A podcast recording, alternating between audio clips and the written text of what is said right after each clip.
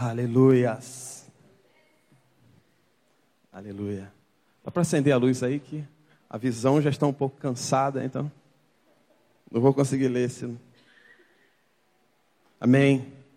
Glória a Deus, porque Deus fez até aqui. Amém? Amém?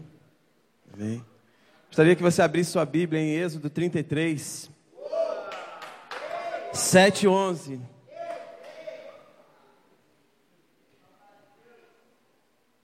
Trinta e três, sete e onze.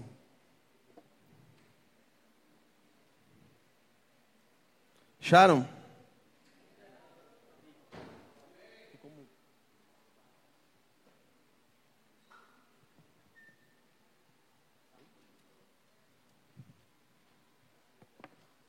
Eu vou ler a projeção porque as páginas estão passando.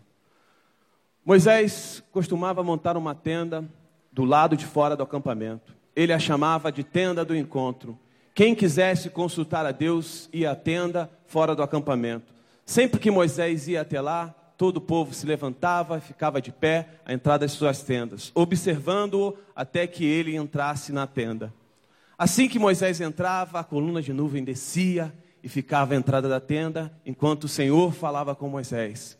Quando o povo via a coluna de nuvem parada à entrada da tenda, todos prestaram prestavam adoração de pé, cada qual na entrada da sua própria tenda. O Senhor falava com Moisés face a face, como a quem fala com seu amigo. Depois Moisés voltava ao acampamento, mas Josué, filho de Num, que lhe servia como auxiliar, não se afastava da tenda. Até aí. Amém? Amém. É. Glória a Deus. Glória a Deus. Glória a Deus.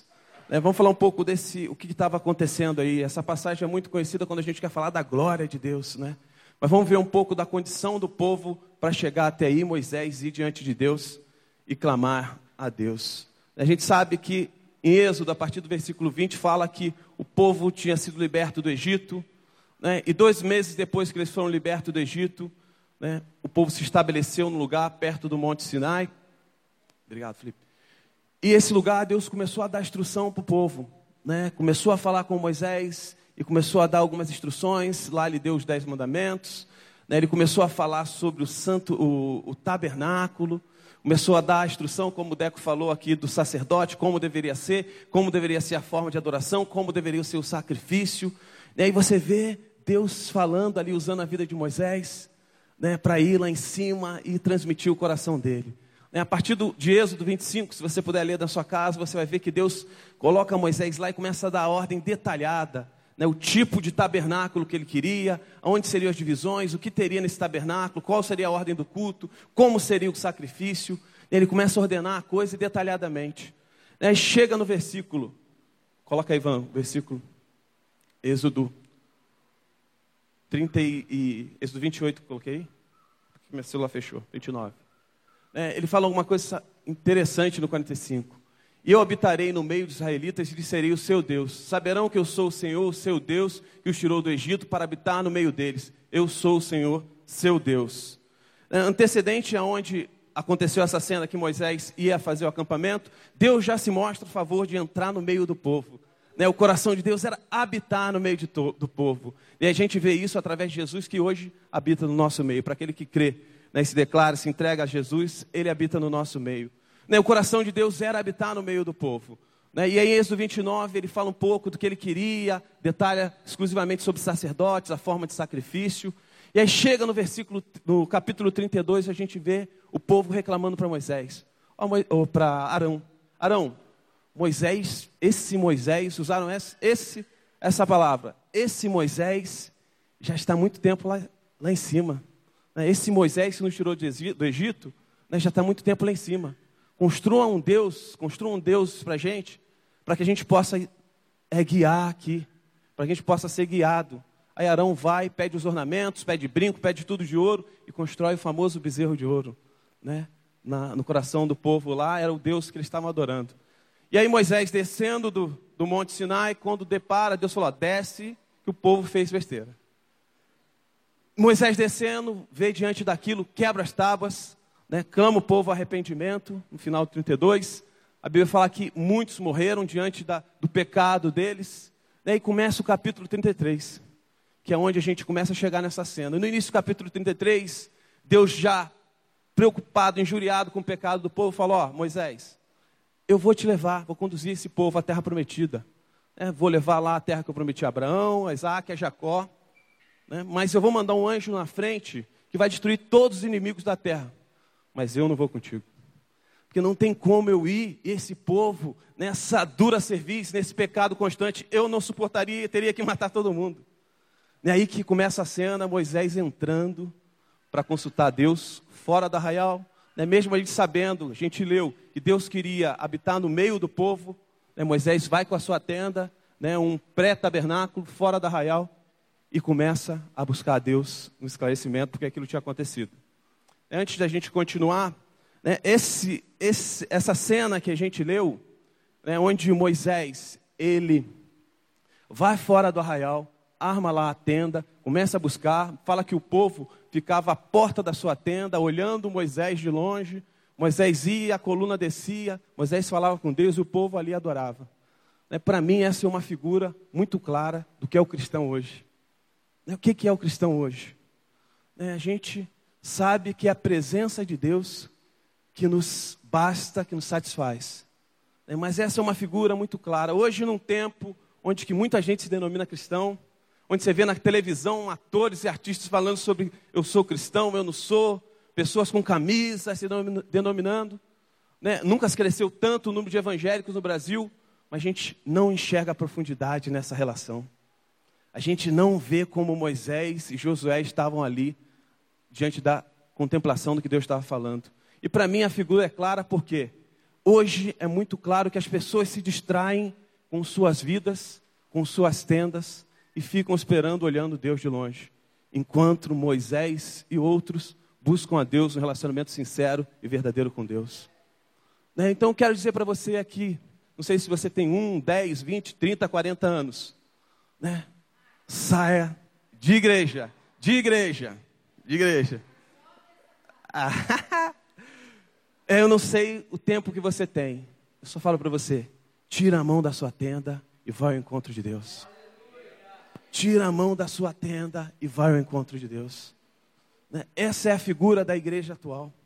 Ninguém quer mais viver um evangelho aonde você vê com aquelas implicações que Jesus falou que tinha.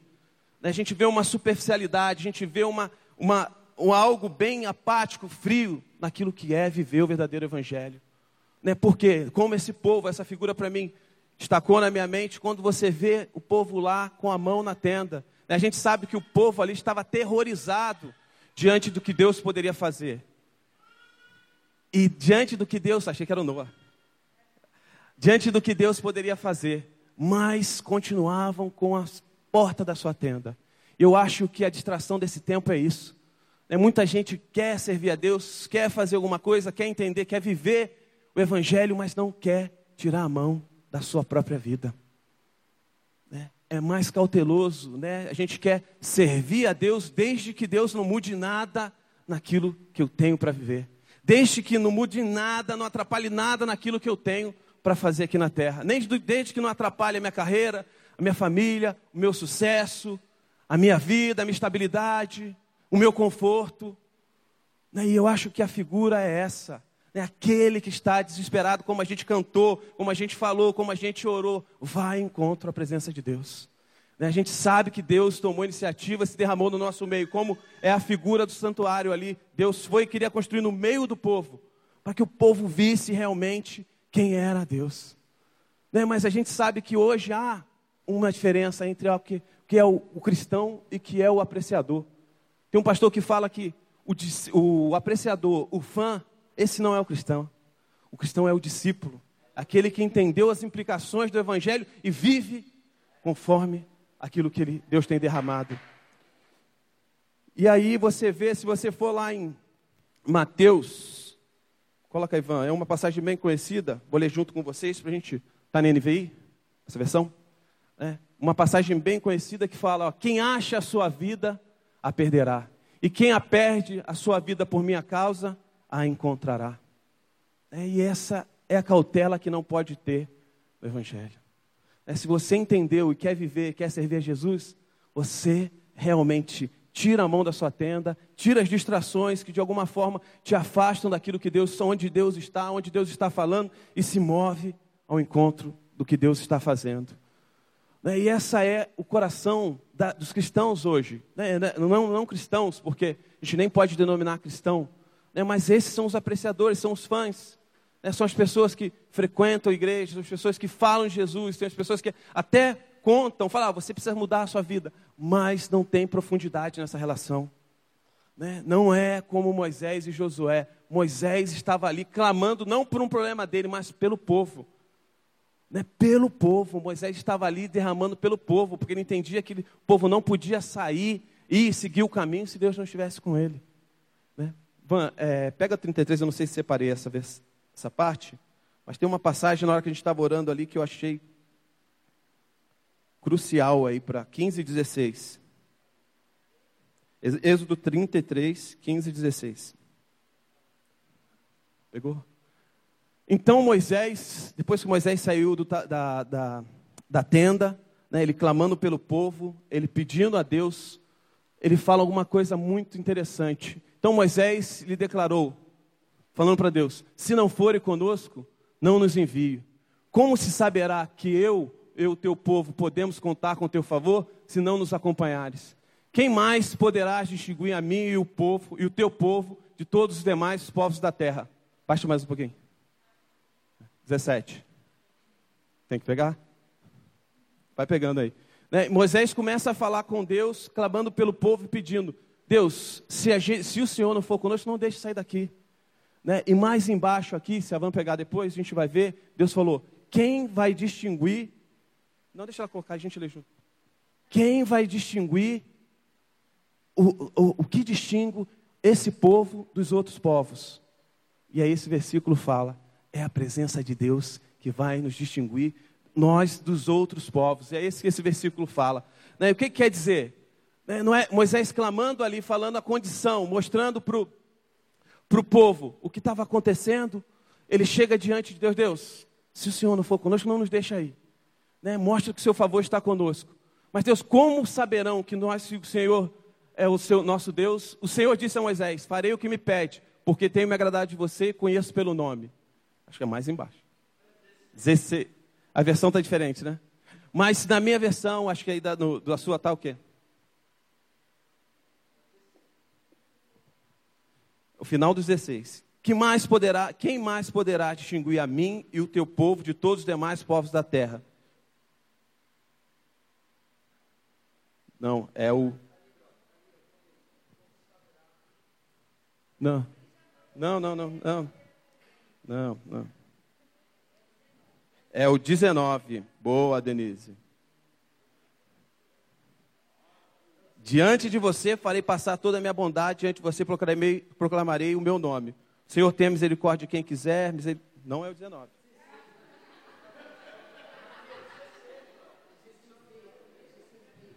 Dezesseis, obrigado, João. No final do 16, aqui na minha versão, tá. Não, mas é o 16b, ele, ele faz a pergunta a teu favor. Pois a tua presença em nosso meio nos distingue, e o teu povo, eu, de todos os outros, de o teu povo, eu, de todos os povos da terra. Na NVT aqui. Né, mas o que eu quero dizer é o seguinte: o que distingue a nossa, a gente de qualquer outro, como João falou, né, nós somos, John Wesley falava, nós somos como mendigos, né, mas nós sabemos aonde está o pão. O que nos distingue de qualquer outra pessoa é a presença de Deus na nossa vida. Não são os nossos ritos, não são os nossos hábitos, não são quantas vezes nós frequentamos a igreja, não é quantas vezes a gente mostra que a gente é cristão, mas a presença de Deus na nossa vida. Né? Você vai ser conhecido por Deus andar com você. Né? Você vai ser conhecido porque Deus habita na sua vida. Né? E isso era Moisés, esse era o clamor de Moisés. Isso que Moisés queria é, mostrar para o povo. Né? Não adianta vocês aí querendo é, me adorar por, com a mão na tenda, a gente aqui clamando para Deus. Mas como faz, como a gente percebe que Deus está com, conosco? Quando a presença dele estiver no nosso meio. Né? E a gente vê esse evangelho tomando conta das vidas das pessoas, esse evangelho que traz uma especialidade, porque ninguém quer aprofundar, ninguém quer sair da sua zona de conforto. Né? Tem um, um, um escritor, um pastor que morreu na Segunda Guerra, chama Dietrich Bonhoeffer, que ele fala que nesse tempo, na época da Segunda Guerra, ele fala: há um tempo de uma graça barata, há um evangelho, nem evangelho, há uma mensagem sendo ofertada como se fosse o evangelho. Né? Ele fala: a graça barata é a pregação de perdão sem arrependimento, é o batismo sem a disciplina de uma congregação. É a graça barata é a graça sem discipulado, a graça sem a cruz, a graça sem Jesus Cristo vivo encarnado. E essa oferta está aí diariamente feita a cada um. Né? No meio teológico, há um mês atrás, teve um debate muito grande, né, porque as pessoas entenderam que um pastor falou alguma coisa que não era aquilo que era o coração de Deus. Né? Essa oferta do Evangelho vem junto com alguma mensagem muito romanceada, sabe o que é isso? Alguma coisa para suavizar a sua alma, para te dar algum, alguma sensação de que Deus te ama tanto, tanto, tanto, que Ele vai corromper com a própria vontade dele para fazer a sua. Né? E esse é o evangelho que está sendo ofertado. Esse cara que falou, um dos caras mais ouvidos no Brasil, ele fala: Ó, você é o ponto fraco de Deus. Aí se levanta pessoas entendendo o evangelho e fala: Cara, Deus está comprometido com a glória dele aqueles que o buscam glorificar, esse sim é o que Deus faz. Deus não vai corromper, Deus não vai, Deus não vai corromper a santidade, a pureza e a vontade dele para fazer a sua. Né? Então, esse evangelho é o que é ofertado, essa é a superficialidade que a gente compra, a gente ouve. Esse é um dos pregadores mais famosos que tem agora. Né? E ele falou isso. Né? E um monte de gente foi e defendeu, mostrou o quê? Cara, Deus não está aqui para cumprir a sua agenda. Ele está aqui para tornar Ele cada vez mais glorioso. E quando a gente canta, que a gente quer dar glórias para Ele, a gente esvazia da nossa vontade, do nosso jeito, do nosso ser, para que Ele seja exaltado. É. E na Bíblia, Paulo falava: chegaria um tempo na apostasia que os homens seriam que adoradores de si mesmos, né? fariam que imagens para si mesmos. É isso, essa é a mão na tenda, essa é a distração desse século. Esse é o momento em que a gente realmente quer viver o Evangelho, desde que não mude nada naquilo que organizei para viver. Desde que não mude nada no, na minha rotina, nos meus passos, aquilo que eu me programei para ser. Né? Mas a presença de Deus no nosso meio muda tudo. Né? Quando a gente canta e quando a gente se arrepende, a gente vem aqui na frente, é porque a gente fala, Deus, entra aqui, pode mudar tudo. Né? Pode mudar tudo. Aquela passagem de Mateus que a gente leu, quando fala para abrir mão da sua vida, no, nos versículos anteriores ele estava falando, ó, os versículos anteriores ele estava falando: pega, sai, ó, se você tem está é, tá preocupado com a sua casa, abandone aquele que não abandonar pai, mãe, filho. Né? Ele não está falando para ter uma ação irresponsável. Ele está dizendo que você não vai conseguir cuidar deles. Né? Então, à medida que você se aproxima de Deus, você entende o Evangelho, Deus cuida deles. Mesmo na sua atitude de maior carinho e amor, você vai ser responsável com seus queridos, com seus próximos. Né? De alguma forma você vai ter alguma atitude egoísta e Deus está nos chamando para viver para Ele, que Ele nos ajudaria a cuidar da nossa casa. Né? E o Evangelho é esse que transforma, é aquele que a gente pega, a gente não romanceia, a gente não tira nada daquilo que foi escrito e a gente fala, entende as implicações, fala, Deus, é isso que eu quero para minha vida. Né? Mesmo que isso custe, custe tudo para mim. Né? E se você está envolvido com a sua tenda, com a sua área de conforto, com a sua casa, Corre para Jesus. Larga a sua tenda. Não sei nem, não se preocupe em voltar para arrumar. Corre para onde Deus está sendo adorado. Corre para onde Ele está sendo glorificado. Corre para onde Ele é exaltado. Né? Tira a sua mão da sua tenda. Né? Para de ter cuidado com a sua vida. Isso não é irresponsabilidade, falar para vocês. Irresponsabilidade é você viver uma vida achando que você está fazendo certo distante de Deus. Né, mas quando você é responsável, você entende que você é incapaz de resolver os seus próprios, suas próprias questões e o seu egoísmo vai te afastar de tudo aquilo que a sua família precisa para ver na terra, você recorre a Deus e fala: Deus, vem aqui e arruma isso daqui. Né, esse é o nosso Deus, né? o Deus que em si mesmo Ele abençoa a cada um. Né? Então, se você acha que, que você está vivendo uma vida onde as suas preocupações são em cumprir o seu plano, né, submeta a Deus, entregue a Ele, corra para fora do arraial, vá ao encontro de Jesus. Né? Mesmo ali a gente vendo que Deus queria habitar no meio do povo, Moisés vai lá, como de costume, fala a, a, a Bíblia, como de costume, Moisés vai lá, arma sua tenda e começa a buscar a presença de Deus. Primeiro, porque ele sabia que Deus respondia. Né? E depois, porque ele sabe que na presença de Deus tudo se torna diferente. Né? Ele podia ter buscado uma estratégia com o povo: ó, vamos chegar diante de Deus, vamos juntar todo mundo aqui, vamos fazer vários sacrifícios, vamos queimar vários locais, vamos fazer isso, aquilo, aquilo. Não, ele falou: eu vou recorrer a Deus. Deus, se o Senhor não for comigo, não deixe, nem nos tire desse lugar. Mas conduzo-nos segundo a tua vontade. Né? E mais à frente a gente vê que ele fala: mostra-nos a tua gloriosa presença, mostra-me a sua gloriosa presença, revela a tua vontade. Até que Moisés passa, ele fica numa fenda, e Moisés vê passando a presença de Deus, né? e ele fala: Deus, a tua bondade é demais, o Senhor é incrível. Né? Ele não suporta. Hebreus 13, abre Ivan. 13, 12 e 14. Da mesma forma, se vocês quiserem ler aí, melhor. Da mesma forma, Jesus sofreu fora das portas da cidade para santificar seu povo mediante seu próprio sangue. Portanto, vamos até ele para fora do acampamento e soframos a mesma desonra que ele sofreu, pois não temos neste mundo uma cidade permanente, aguardamos a cidade por vir. Amém? Corre para Jesus. Corre para Jesus corre para Jesus. Desesperadamente corre para Jesus. Né? E esse povo, nesse cuidado, esqueceu de ir correndo na presença de Deus, se humilhar. Fala, Deus, fizemos bobagem. Né? Fizemos bobagem. Né? A gente ficou tão, tão, tão entusiasmado com a ideia de dar terra prometida, de ver, de viver numa vida confortável que a gente perdeu de perspectiva o caminhar na sua presença. Né? o meio é muito importante para o cristão. A gente sabe que o nosso fim é viver a eternidade ao lado dele, mas o meio nos diz o como viver aqui nessa terra.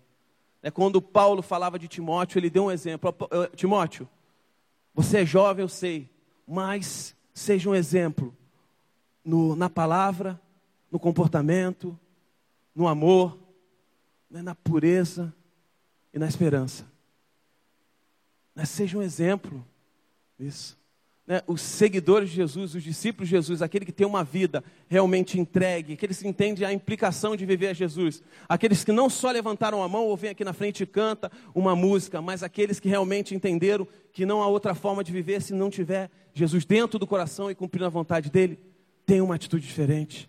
Né, o fruto é diferente nessa terra.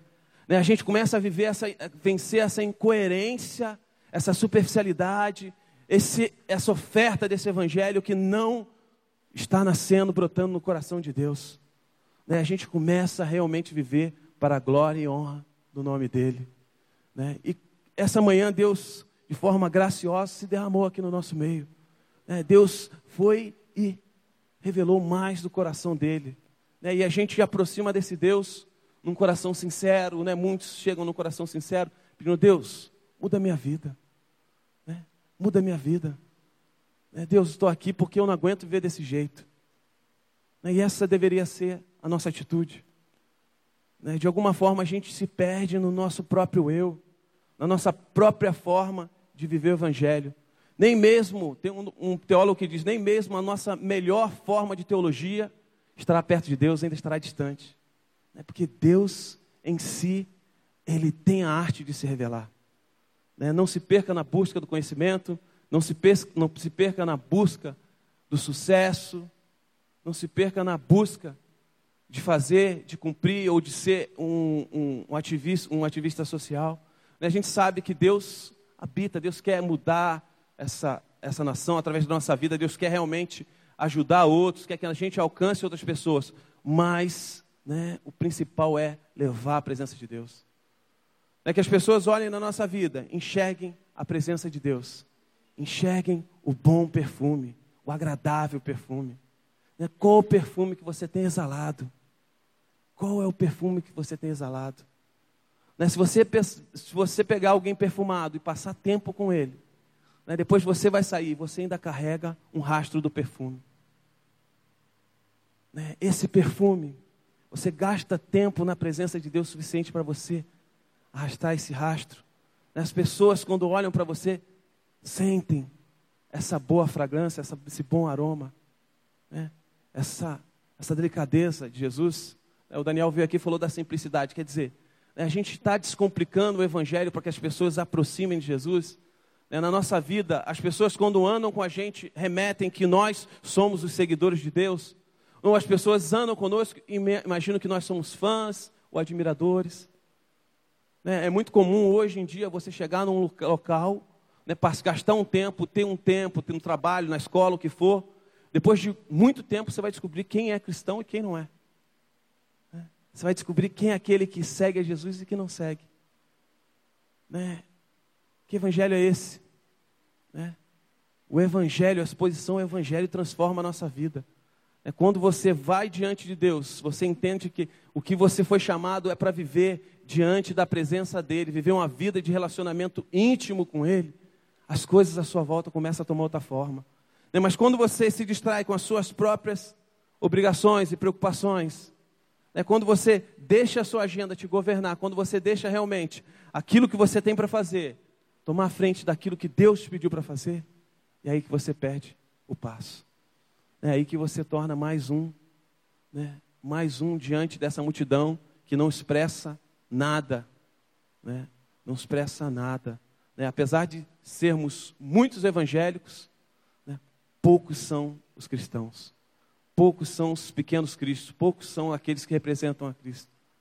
Né? Eu não quero ser como aquele povo né? que de alguma forma ficava ali olhando aquilo que Moisés estava recebendo de Deus, né? mas eu quero ser se não Moisés ou Josué.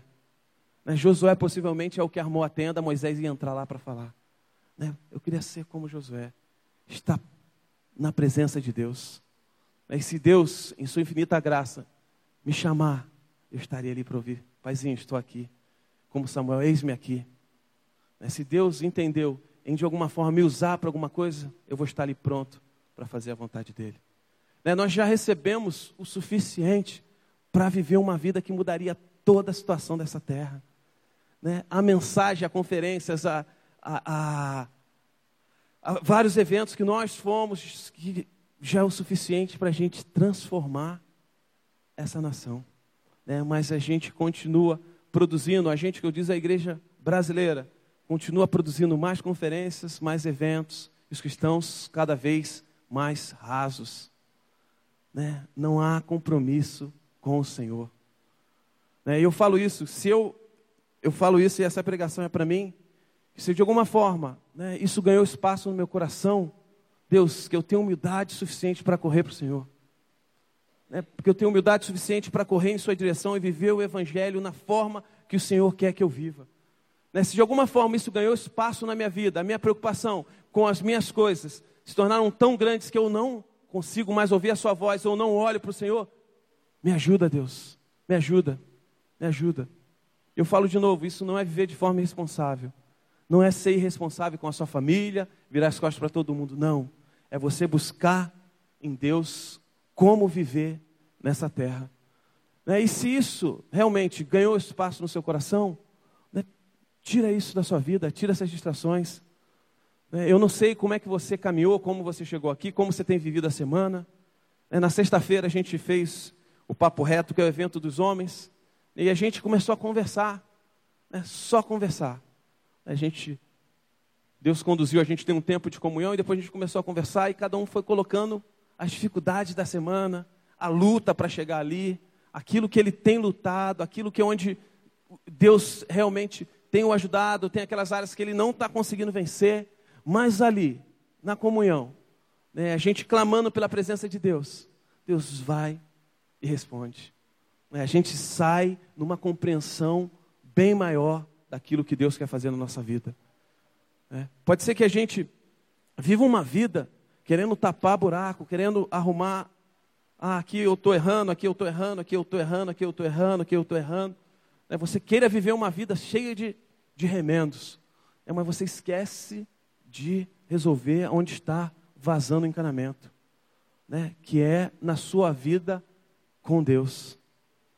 É, Deus, de alguma forma, a gente, né, a gente é, quer mudar a nossa vida, quer corrigir um erro, quer fazer tudo, mas a gente esquece de ir naquele que muda o nosso pensamento, para que a gente tenha um sentimento diferente, para que a gente tenha uma atitude diferente e um hábito diferente.